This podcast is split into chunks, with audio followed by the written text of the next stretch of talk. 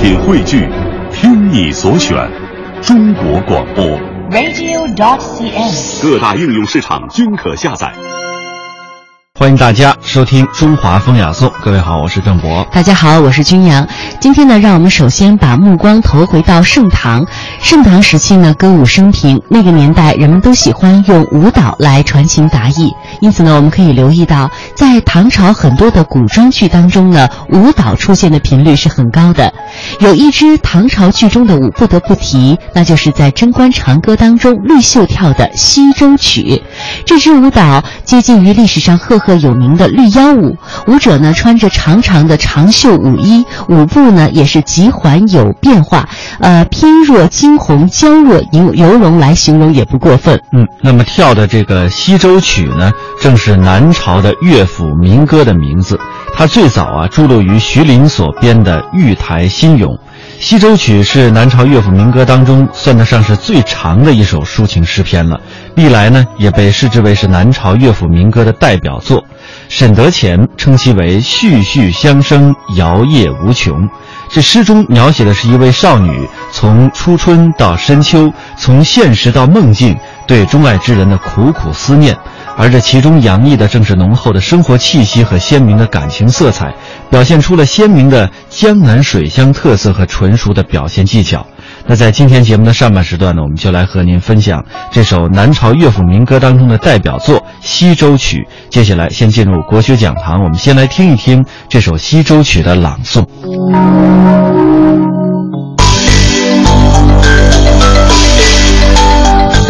讲中华文化精髓到华夏文明内涵，分析历史与现实的源流传承，洞悉哲理背后的人生。中华风雅颂国学讲堂。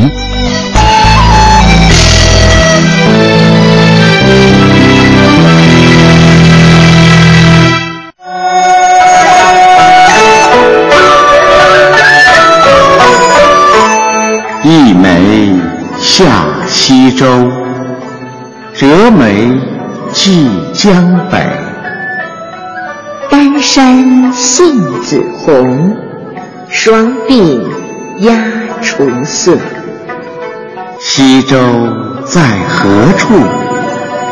两桨桥头渡。日暮伯劳飞，风吹乌臼树。树下寄门前，门中露翠殿。开门狼不至，出门采红莲。采莲南塘秋，莲花落人头。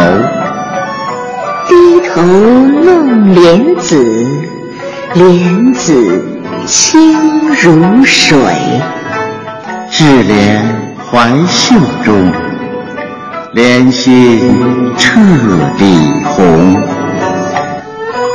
一郎郎不至，仰首望飞鸿。鸿飞满西洲，望郎上青楼。楼高望不见，近日栏杆头。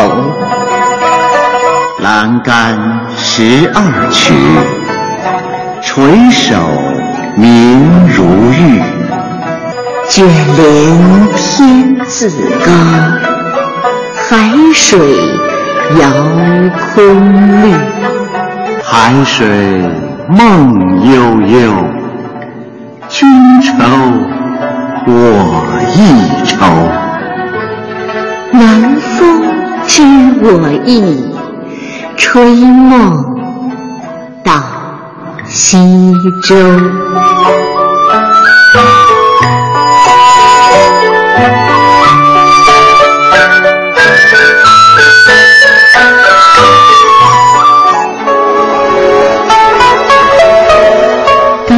大家所听到的是对《西洲曲》的朗诵，《西洲曲》五言三十二句，是南朝乐府民歌当中少见的长篇。全文的感情十分的细腻，充满了曼丽婉曲的情调，呃，青词俊语连篇不绝，令人情灵摇荡。西洲曲可谓是这个时期民歌当中最成熟、最精致的代表作之一。折梅寄江北，女主人公折梅一枝，唤起了对去西洲梅下相会的回忆。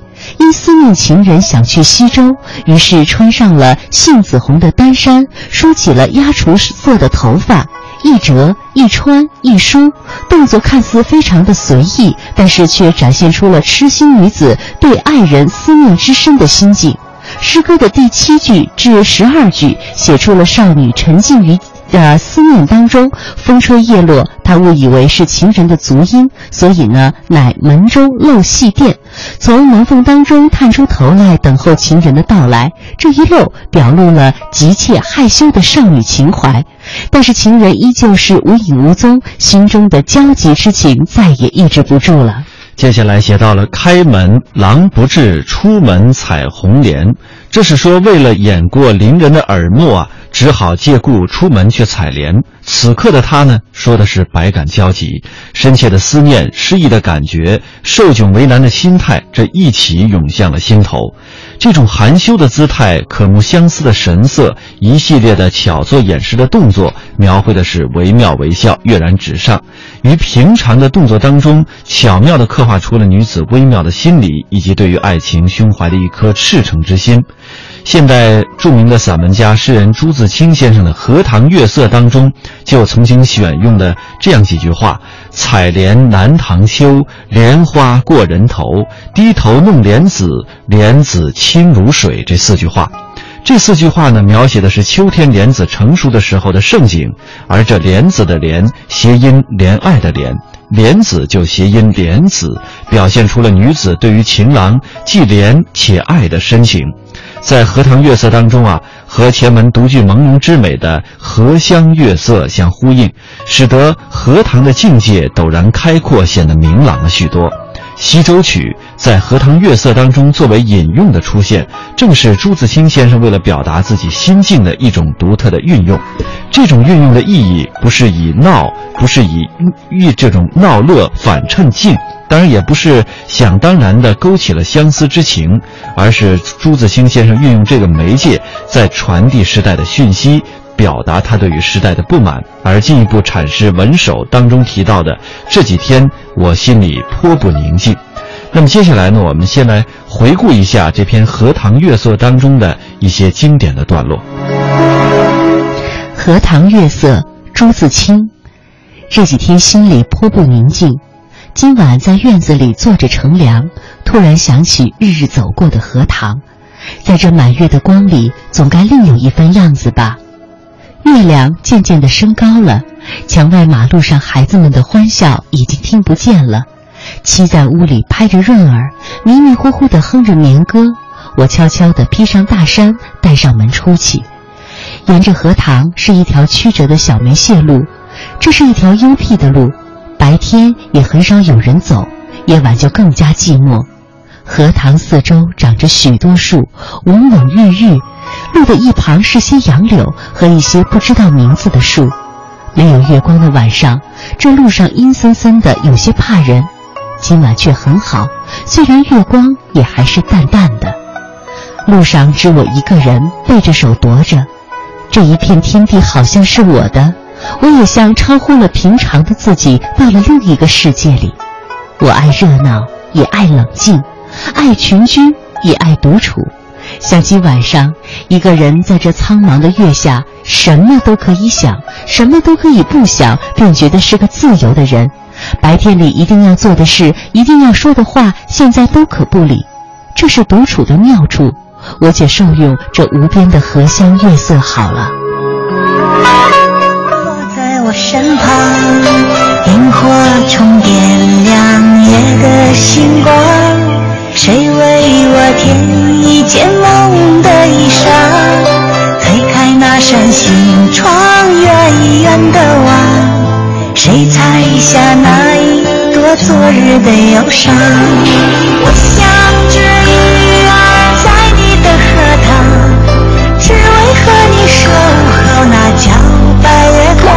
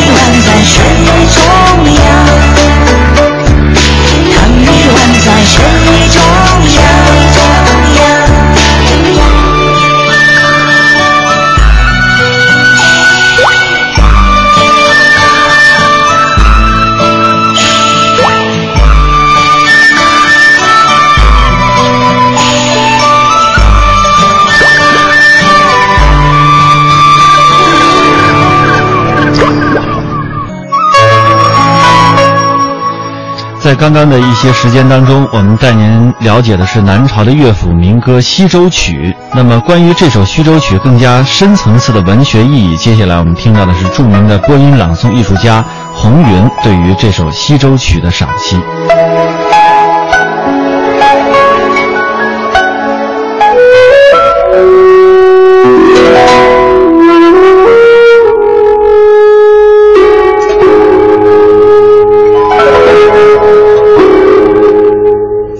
曲》是南朝乐府中的一首极为优美的民歌，它抒发了一个年轻女子由春天到秋天，从早晨到深夜，对爱人的不断思念。情抒发的真挚婉转，景描绘的细腻清新。诗中用不同的景物描写。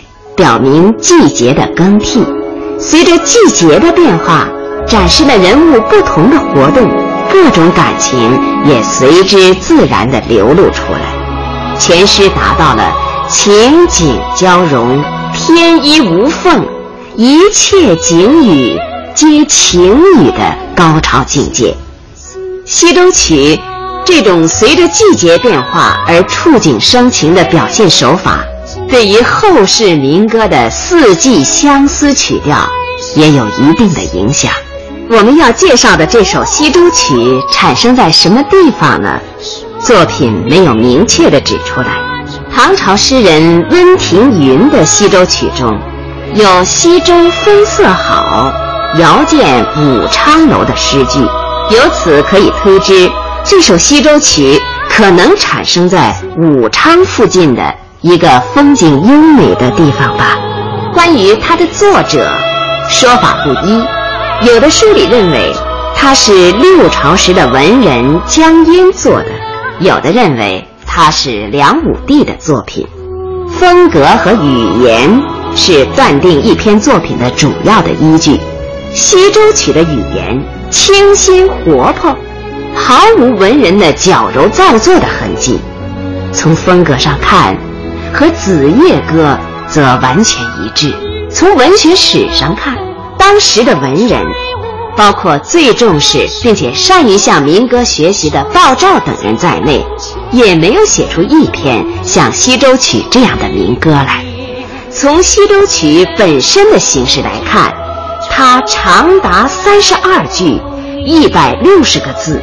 一般的南朝乐府民歌只有五言四句。《西洲曲》好像几首连缀在一起的五言绝句，结构完整精美。从以上这些特点可以推断，《西洲曲》是南朝乐府民歌发展到成熟阶段的，经过文人加工润色的作品。南朝乐府民歌的内容主要是写男女的恋情，而且大部分抒发的是女主角的感情，《西洲曲》便是其中的代表作。现在我们先分析它的开头两句：“一梅下西洲，折梅寄江北。”意思是，女主人公想到梅花盛开了，立刻跑到曾与爱人欢会的西洲。折下梅花，寄给远方的爱人，让他莫忘那梅下相恋的情景。江南三月，正是芳菲满眼、百花争艳的季节。春天是容易勾起人们对于爱情的遐想与回忆的。作者在开头所选取的情与景，既展现了旖旎的春光。又衬托出了女主人公独特的内心活动。你看，作品连用了意、下、折、寄四个动词，节奏十分紧凑，充分说明了此刻这位女子感情是多么急切，心情是多么激动，简直到了一种不容片刻停留的程度。折梅寄江北的“寄”字有双重含义。它既有既远的意思，这当然是一种不可能实现的幻想，所以实际上，它是只能以梅作为爱情的寄托。这样，诗篇一开头就为我们生动地勾勒出他爱情的强烈。这两句开门见山，既点出题目《西洲曲》。又揭示出它的主题离别相思，同时还把时间、地点、人物、事件交代得清清楚楚，为下面诗歌进一步深化做了很好的铺垫。《西洲曲》的女主人公究竟是一位什么样的人物呢？三四两句就为我们描绘出她的形象：丹山杏子红。双鬓鸦雏色，原来她是个身穿杏红色单衫，双鬓如雏鸦的羽毛那样又黑又亮的美丽女子。俄国大画家列宾曾说过：“色彩即思想。”在这两句中，色彩是思想，又是性格。杏子红给人以热情的感觉。鸦雏色让人感到稚嫩秀美，暗示出主人公正处于美好的青春年华。民歌的作者并没有多费笔墨，仅用了两个对句，就描摹出这个女子的体态衣着，甚至她的音容笑貌似乎也已跃然纸上。然而作者深知。创造优美动人的形象，不能停留在静止的描绘人物的外形上，还要在行动中，在景物里去展现他的内心世界，这样人物才能生动感人。所以作者的笔又承接到开头两句：“西洲在何处？两桨桥头渡。”这两句意思是说。女子的家离西洲不远，由桥头渡船就可以到达。西洲在何处？只是一个虚设的问题，无需正面回答。它在这里是一个过渡句，上面与“一梅下西洲”相承接，下面引出女子的住家来，为她的活动再开辟一个场所。日暮伯劳飞，风吹乌桕树。伯劳鸟性喜单栖，而又多在夏天鸣叫。仲夏的黄昏是漫长而恼人的。习惯于孤栖的伯劳鸟，也许被熏风吹拂的感到了寂寞，于是由乌桕树上飞起，寻找它的伴侣去了。鸟儿本是无知的，现在连无知的鸟儿都尚且如此，那么有情的人儿又当如何呢？这两句，一方面是暗喻女子的孤单处境，另一方面点出时令已到初夏。树下及门前，门中露翠钿。翠钿是用翡翠镶嵌的首饰，以妇女的首饰代指妇女，由部分代指整体的用法，是我国古典诗歌的传统手法。门中露翠钿一句写得极妙，它含蓄地披露出少女内心的寂寞。伯劳鸟的鸣叫，风吹门前乌桕树的响声，使他以为门外有人，所以急于出门看看是否是自己的爱人。同时，他又暗示我们，这位女子的身份不是千金小姐，而是民间的劳动妇女。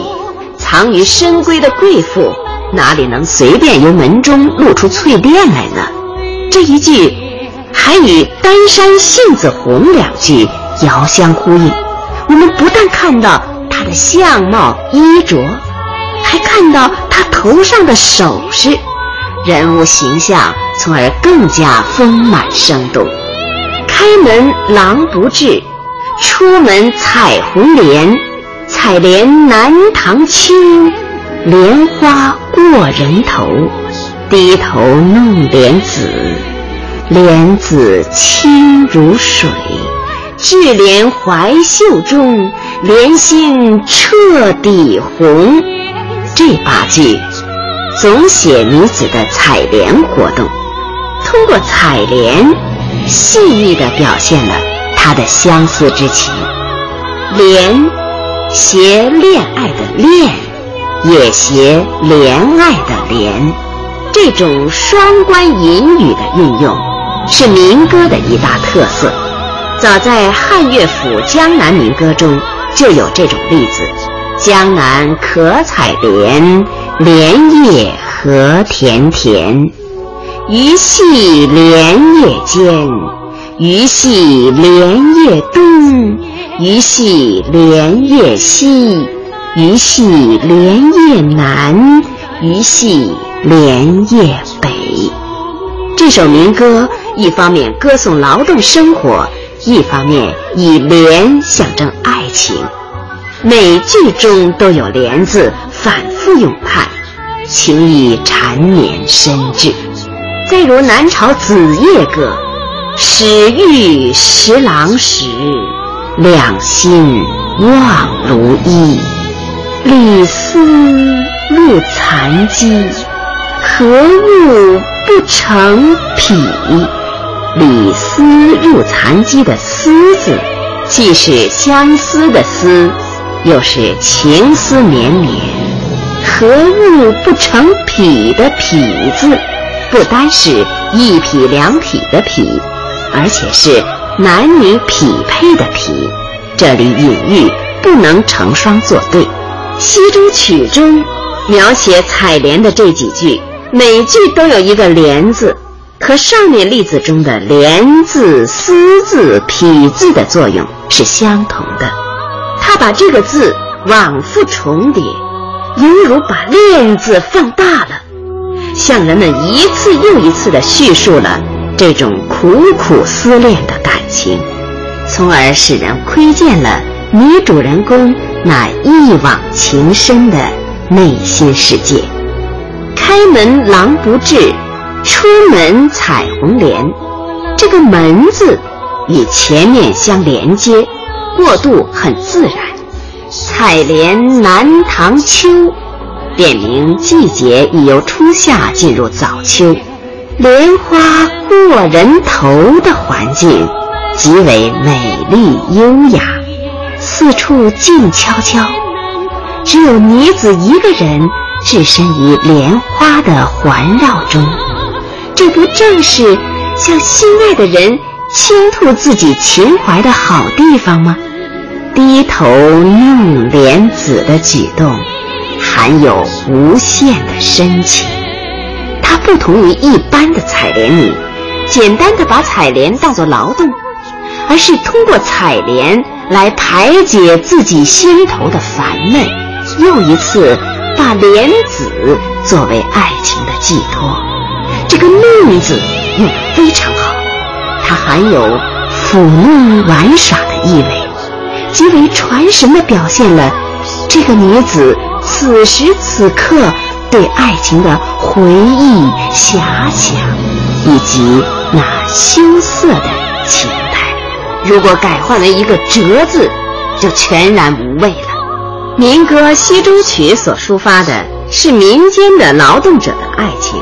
他写的离愁没有封建文人的那种矫揉造作之嫌，比如《西洲曲》中的女子望郎也上青楼，却没有无言独上西楼的软弱与孤独感，因为他把莲子、飞鸿、秋叶、南风这些有生命与无生命的东西都当作寄情的对象，爱他们，怨他们。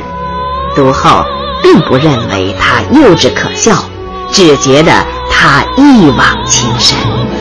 《西洲曲》不仅感情健康，而且形式优美，句与句之间相承接，段与段之间相连接，形成古诗源所指出的“序序相生，连夫皆恶，摇曳无穷，情味愈出”的特点。无怪《西洲曲》为南朝乐府民歌中一曲脍炙人口的代表作。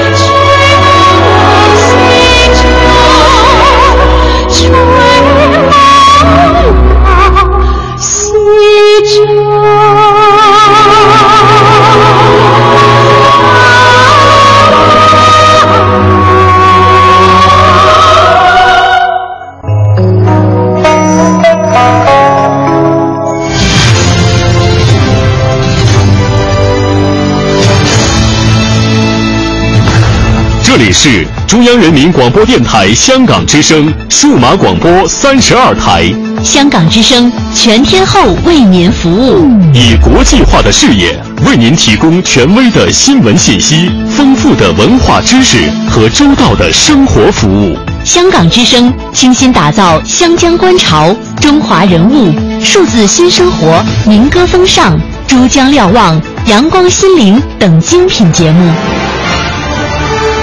评说新闻中的道理，论述事实中的缘由。香港之声新闻节目，纵览全球资讯，平息焦点话题。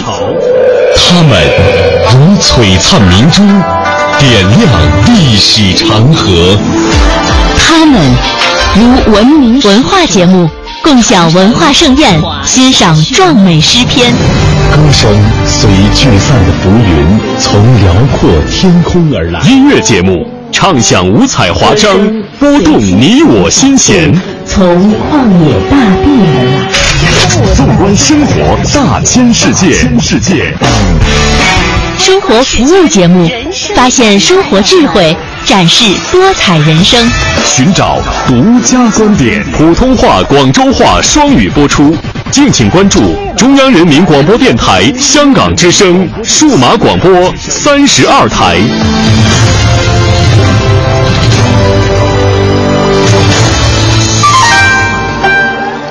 一支毛笔，千古文人写情思；一池翰墨，数代画家绘丹青。在这里感受笔墨中国，一砖一瓦凝聚悠悠岁月情，一草一木讲述风云变幻事。在这里感受山水中国，一支昆曲以律之声起江南，一首秦腔三秦大地齐和鸣。在这里感受音律中国。您现在正在收听的是中央人民广播电台香港之声《中华风雅颂》。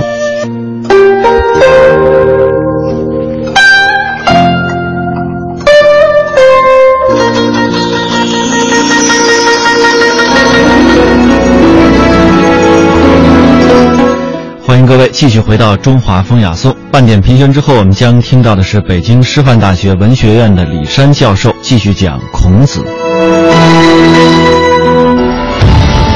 阳虎事件后，家臣造反已是常事，鲁国世风日下。季桓子作为鲁国的执政就感觉到了，不能这么歪斜下去。哎，咱们再找一个正派人呐，来来来打理打理这个事情。此时已是五十多岁的孔子，终于迎来了从政的机会，找到了孔子，所以孔子的机会才来了。孔子是一个有原则的人，他的为官之路会顺利吗？孔子行动，他形成了一种真正的就是一个一个政治家和国家的最大的既得利益者实行直接碰撞。敬请关注李山说孔子，职场中的孔子。中国是个农业国家。对土地的认识，这是一个科学。你看，在《管子》这部书里，就就包括着对水、对土什么样的土、什么样的水，适宜什么样的庄稼。再往更早说，大概是西周中期的文献，在《禹贡篇》就有变土性，哪儿的土是什么颜色，什么质性，适于长什么，这个古人就开始关注这些东西，这与农业立国有关系。另外，孔子做司空的时候，因为他是管工程的。啊，因职务之便，他还做了一件事情，什么事情呢？就是重新对鲁昭公的坟进行了一番修缮。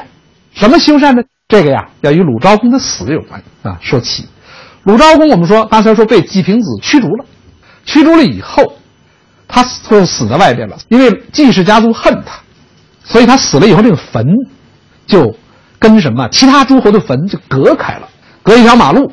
其他诸侯的坟在在道北，他在道南，这个这实际上是季氏家族不臣的表现。孔子做了司空以后呢，挖了一条沟，就把这个鲁鲁昭公这个坟呢圈起来了。圈怎么圈呢？就把它跟其他坟，过去有一条马路隔着，一条道隔着，现在把它圈起来，圈成一体，也等于说挖了一条沟，表示把鲁昭公的坟又归回归还到什么？就是诸侯的这个跟其他诸侯同一个区域里面去了，这区域他是通过一个变通的方式挖条沟，他这样做，季桓子怎么看呢？孔子说了一句话，他说：“我这样做，是掩盖你们父子的这种不臣的行为，你这让天下人看，从你们上一辈你们老不懂事，你们现在你季桓子在还不懂事吗？哎，我这是为你们好，我是为你们季氏家族想。”哎，这季桓子一听，哎呀，是啊是啊，也就答应了。这还是跟孔子的证明这个思想有关系。你们把无端的把一个君主驱赶了，让他死在外边，回来以后你挖坟，还不给他挖到跟其他君主在同一片区域吗？非要把他隔开，这不是活现眼吗？现谁的眼？当然是你季氏家族干的这个事情。哎，所以这样的话，季氏季桓子对这个事情还挺高兴。有一种文献说啊，说季氏家族一开始任用孔子啊，说有说叫什么叫，叫，叫行乎季孙三月不违，就是孔子说什么啊，孔子的所有行为在季孙那三个月没有意见，没有分歧，也就是说，孔子跟季氏家族这个关系有三个月的蜜月期，这是做小司空，再往后小司空的时间不会很长，可能就在同一年，孔子就升为什么？升为司寇。至于说生的是大司寇还是小司寇，有不同的说法。比较早的文献里讲是大司寇，后来有人辩呢，说不是，是小司寇，夏大夫。这个我们不去就不去多管他了。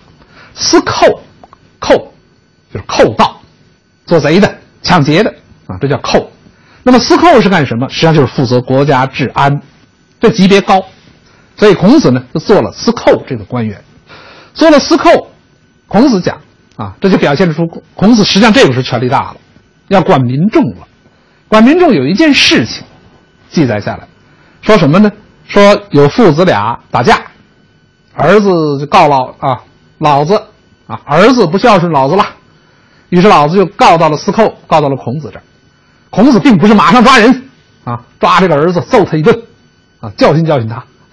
孔子采取了一个办法，比较出奇。什么办法呢？三月。无别，什么意思？把这个案子冷处理三个月没管他，应该把儿子也叫过来拘起来了。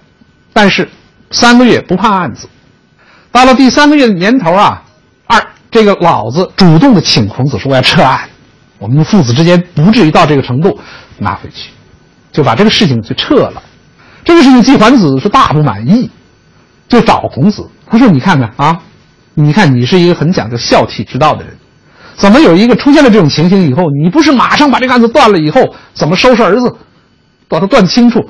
你怎么不管他呢？”孔子说：“我们现在对民众缺乏必要的教育。我是讲究孝悌之道，可是这是我的学术。你什么时候你们国家，你即使也好，还是其他执政者也好，向民众宣传过这种道理呢？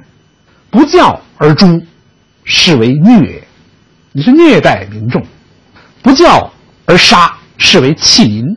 孔子有这样的话。另外，孔子还说，在《论语》中讲。”他说：“听讼无由人也，必也无讼乎？打官司、断案子，我不比别人强，但是给我一段时间治理国家、治理我的民众，我会让民众们不打官司。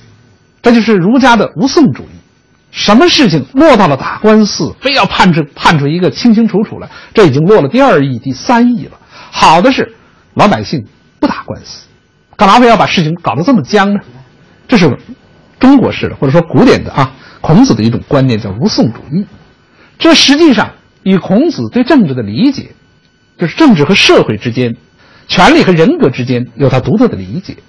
在《论语》第二篇《为政篇》里边，孔子说过这样一句话：“他说，道啊，道之以政，齐之以刑，民免而无耻；道之以德，齐之以礼，有耻且格。”说我们治理一方民众。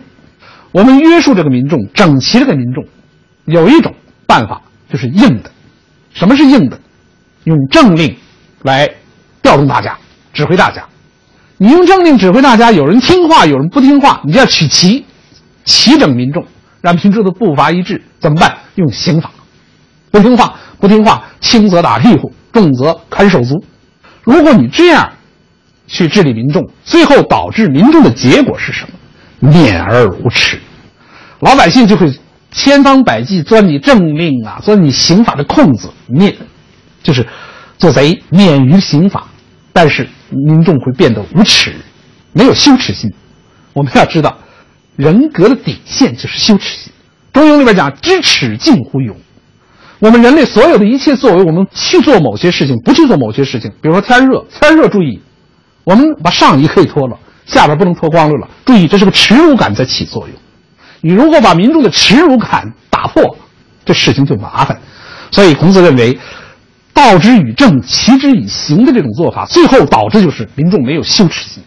反过来说，你用德行去引导大家，你用礼法、用风俗整齐大家，民众有耻辱心，德是到来，远方的百姓还会来。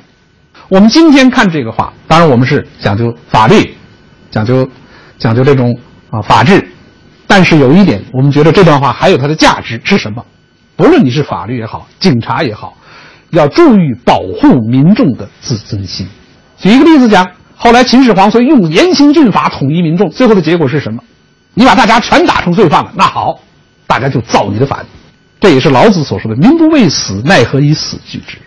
反过来说。善待民众，增加民众的自尊心，人人自爱，社会秩序，有人人都受自我人格的控制，我们马路上随地吐痰的也就少了啊，挤公共汽车这种现象也就少了。这是建立了一种人人自爱、自尊，每个人有主人感，才有这样的好现象。所以这段话，尽管他我们可能有些观点我们不太同意啊，我们有些观点可能今天觉得过时，但是有东西还是很有价值的。所以它出现了什么？两。爷俩打架，孔子说：“我冷着你们，让你自己把事情解决了。”出现这种情形。那么做大啊大司寇也好，小司寇也好，做了时间不长，就出现了另外一件事情，也是孔子在从政的时候比较啊，按照各种记载说，是一个巅峰事情，也就是比较啊比较光辉灿烂的一个事情。是干什么呢？是与齐国进行甲骨之会啊，齐鲁之间发生了一次会盟，两国君主。齐齐国的齐景公，鲁国的鲁定公，在甲骨会盟。孔子作为相，也就是作为什么？作为鲁国方面的相礼的这样一个人。孔子在这次甲骨之会中表现颇为不凡。当时这个背景啊，是齐景公想称霸。那么当时的霸主是谁呢？当时的霸主不是他，当时的霸主是晋国。鲁国在这之前一直跟着晋国跑。那么齐景公要称霸，哎，他总得找一些小喽啰，找些小崔辈国家跟着跑，这叫霸主的。霸主没有光杆司令的。注意，霸主啊，跟跟跟战国七雄可不一样。秦始皇啊，秦国他不要什么，他是不要卧榻之旁不容他人酣睡的。春秋时的霸主啊，什么叫霸主？就是诸侯拥护你，你是大哥，你是大伯伯，拿这个份儿。所以呢，齐景公要争霸，就想跟鲁国搞好关系。杨虎叛乱的时候，向齐国跑的时候，带了一些地方的档案，就等于把这片土地带走了。其中有这么几个地方，大概传信儿啊。齐景公为了买通啊，买好啊，这个鲁国呀，就想跟鲁国搞好关系，哎，就捎信儿啊，就是想是不是我们田地，咱们看看怎么啊还你们呢？这样的话，就约这个鲁定公在甲骨举行会盟。甲骨这个会盟呢，这个甲骨在哪儿呢？甲骨在今天的莱芜，山东莱芜地区。两军会盟是在一个。啊，也不是在你的首都，也不是在他的首都，在一个两国交界的地带，不太远。那么，按照古代的礼节，这是君臣可以相遇，相遇的礼节比较简单，但是也修了个台子，会盟台。古代修台子，注意，有点像我们今天做生日蛋糕那个形状，大底盘、中底盘上边一个高台子，修了很多台阶，三层蛋糕码成叫叫三阶。那么。齐国人就知道这次向礼的鲁国人来的向礼的，不是武将是谁呀？哎，是那个有文化的，那个大学问家孔丘。所以两军两国会盟啊，这就不往好了想，不怕有坏事，就怕有坏人。齐国有个坏人，当然了，你要是站在齐国的立场上，那就不是坏人；站在鲁国的鲁国的立场上，有个坏人叫什么呢？叫黎弥这个人。这个黎弥就给这个齐景公出主意。他说呀，孔夫子，这个孔子啊，孔丘，是个文人，读书写字儿，这个他行。但是大场合下，我们吓唬他，用什么？我们找一些来人，来人呢，还不属于当时的那些什么来人。这个我们今天怎么说呢？他是王化之外的一批人。春秋时期啊，我们要注意，在山区，在离着国都一些国都远的地方，这些人呢，还属于王化不到的地方。也就是说，文化在春秋时期还远远没有统一。那么有这么一批人，他们是东夷，所谓的蛮夷了。东夷，也就是文化上有差别。按照这个当时的这个啊，比如像鲁、像齐国人也好，鲁国人也好，看着这些人还属于蛮昧之人。既然这次会盟在来这个地方，也就是在甲骨，在这儿进行，那么我们就借用一一些这样的地方上的这些人干什么？我们起哄，哈，吓唬孔子。吓唬鲁定公，所以当会盟正在举行的时候，这些个这些来夷人呐，啊，披头散发，拿着刀枪，拿着旗子，就鼓噪而出，这是一个突发事件，这个鲁国人没有想到。当然，孔子在出门的时候，在鲁定公出门的时候就说过：说我们虽然这次会盟是文士，但是文士一定要有武备，带着战士的，甚至有司马之官跟着。结果好。这突然之间突然出现这个情形，孔子的第一反应是什么？他的君主跟齐国君主在台子上，他作为相礼的在台子下边。史书上描写说，孔子大步踏上了这个台阶，不进一等。我们刚才讲三层蛋糕，他他走到了中间那一层，差点他不能再往上走了。然后对着这个齐国君主就啊，先是对着那些来夷人跟他手下的人说：“是兵之。”大喊三个字，说：“你们这些将士、战士们，拿起武器来！”也就是说，挡住他们，消灭他们。然后对着齐景公就说了：“说这是一批蛮夷，我们是一帮君子在会盟，从来没有听说过在这个一个这样一个场合下，弄一批蛮人在这起哄的。你想干什么？另外，你们礼，你们齐国到底懂不懂礼法？诸位啊，我们说过，孔子这个人一米三的个头，是一个历史性的人，俩呀一瞪，很吓人。”齐景公当时手下人呢，齐国手下人当时也愣住了，一看孔子上去以后，啊，对着齐景公扬起袖子来就大喊。这齐国人呢就是犹豫。这个时候，齐景公内心突然产生一种恐惧，就赶紧的把这些人斥退了。然后就开始盟约、盟誓。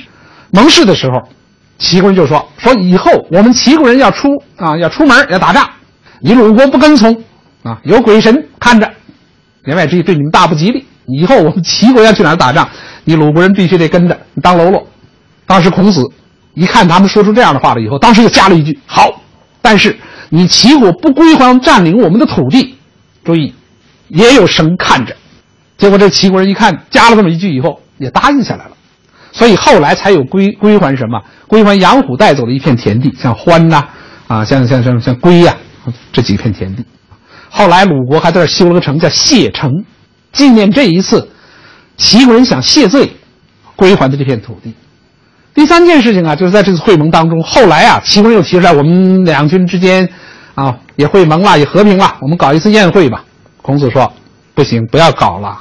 说西向不出门呐。说我们过去我们家里边那些贵族之家那些那些什么鼎啊，那些吃饭的家伙，一般说不要求拿到外野外去演奏的啊，野外去展览啊。这孔子是这样讲的。他说：一，我们的会盟已经完了，再搞多的宴享，让人劳累，勤执事。”就是想什么，让这些办事的人累。另外，西向不出门，家乐不野合。西向就是指那些个器物，画着上面雕着雕着什么，雕着犀牛啊，雕着象的那些餐具，像大鼎啊，像尊呐，像酒壶啊。另外，家乐就是两军合欢的这种美好的音乐，不在田野演。实际上，孔子是怕夜长梦多。这样的话，甲骨之会，千钧一发之际。孔子有点这个大将风度，这就是学问和事业。你说你学了半天儒学，学怎么做人，啊，学了半天中庸之道，学了，结果遇到一遇到遇到事情以后，你你先慌手忙脚，啊，你先你先出冷汗，你先人慌失智，不知怎不知道怎么办，那你这个学问 没有落实到你的事情上去。所以这个孔子的学问跟他的行为是相统一的，所以这个是孔子在政治上啊。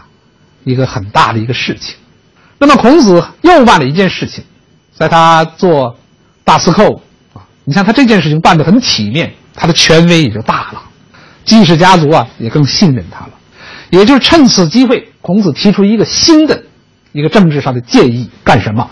挥三都。什么叫挥三都？所谓三都，联系我们前面讲的，就是我们知道鲁国有三桓，鲁桓公三个子孙。掌握了鲁国大权，也就是，也就是大夫，执了大政，拿了礼乐征伐之大权。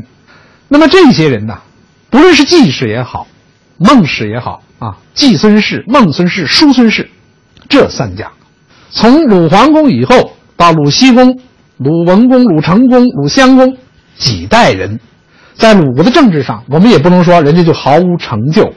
你看那个季文子，季文子死的时候。家里边多一多一尺布都没有，家里边多一升米都没有，做了几朝的老臣，死的时候家里穷的要命。你看那个叔孙豹，叔孙豹在跟晋国打交道的时候，给鲁国争过好多面子。鲁国啊，他去跟晋啊跟晋国人打打打交道，作为一个大臣。另外，叔孙豹也说过一句很著名的话：什么叫我们人生所谓不朽，叫三不朽。什么叫三不朽？太上立德，其次立功。其次，立言，这叫三不朽，这是对着晋国人讲的。晋国人有人说啊，说什么叫不朽啊？就是我们这个家族世世代代兴旺，有钱有势，传了一代又一代，传了一朝又一朝。叔孙豹说：“我听说的不朽不是这个，你们这撑死的是你们那个 DNA 传传这个传统不断而已。我听说真正的不朽，立德、立功、立言。所以他们在做事情，他们有功，于是奖励他们，奖励他们好，拿什么奖励？”这就涉及到西周以来的体制，叫二次封建。什么叫二次封建？就是当周天子把诸把这个土地封给诸侯以后，注意，诸侯还要把土地封给大夫，这叫二次封建，是层层这么封的。所以，这个三家就在掌握鲁国军政大权的这个漫长的过程中，累积了自己的势力，形成了自己的中心。这就是在鲁国，比如说季氏家族，他的中心城市在毕。今天山东还有这么一个地方。离着曲阜往东走大概六七十里，现在叫费县。说孟孙氏是什么？孟孙氏叫城这个地方。叔孙氏，叔孙氏他这个他的中心叫后。所以孔子注意，当他这个权力啊，甲骨之会以后，他的势头很好的时候呢，趁机就提出来，我们要把三都拆掉，这就是挥三都。我这叫什么？釜底抽薪。你们不是仰仗着什么？仰仗着你们这三个根据地跟君主叫板吗？拿着君主大权吗？拆这个。当然，这个笨蛋也能知道，你拆我们的这个，不是要我们的未来吗？把我们的前程弄掉吗？哎，孔子注意这个地方要借力打力，提出这个计划是有实际性的。什么实际性？就是叔孙氏和孟孙氏的这个家族家臣们在造他们的反，不是杨虎要杀主子吗？侯范要造反吗？公山不女不是要造反吗？这样的话，季氏家族就感觉到坏了。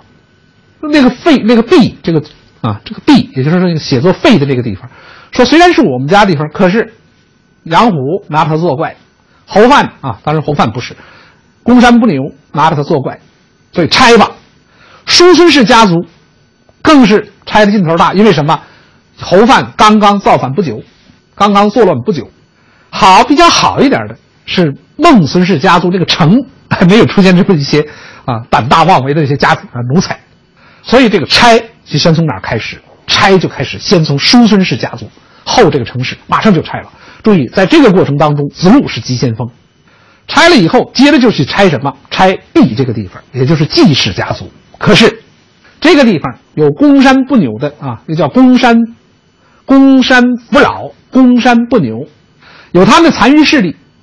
在拆后，拆完了以后，这些残余势力一看，马上下一个就轮到 B 了。结果他们搞了个先发制人的政策，就带了一伙不逞之徒啊，就悄悄的来到了鲁国，就袭击谁呀？袭击季桓子，袭击鲁定公。